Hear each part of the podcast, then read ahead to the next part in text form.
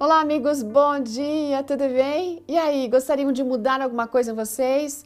Gostariam que alguma coisa fosse transformada na sua vida, no seu caráter, no seu jeito? Será que é possível? Vamos ver.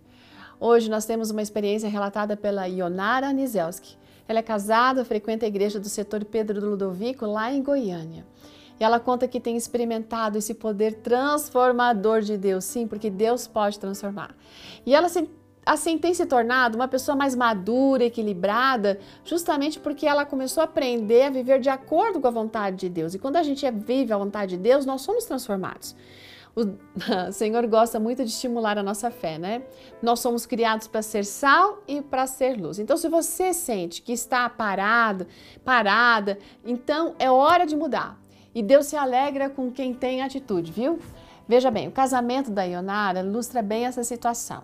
Ela foi criada para ser assim independente.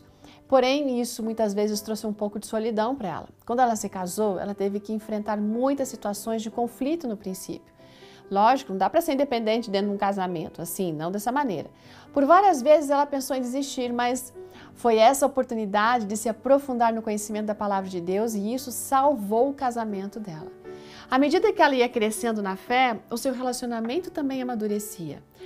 Fé foi o elemento determinante para o sucesso do matrimônio dela. Que interessante, não é mesmo? Ela diz que sem Deus ela jamais estaria casada, ela já teria se divorciado, assim, com certeza. Ela provou na prática o que a Bíblia diz sobre nós sermos transformados com a glória do Senhor cada, cada vez maior e Deus tem transformado ela a cada dia. Embora ela siga cometendo alguns erros, ela se sente cada vez mais confiante, cheia de esperança, porque ela sabe que a vida dela tem um propósito e o que, na verdade, ajuda ela a seguir em frente.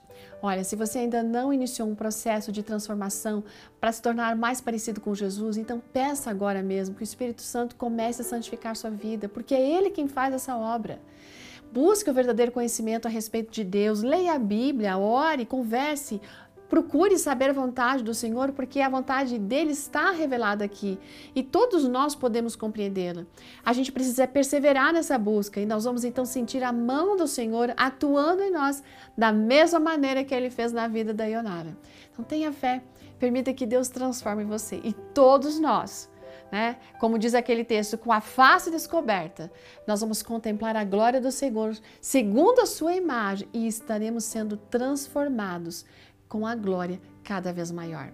Quer mudanças na sua vida? Quer ser transformado? Aqui está o segredo.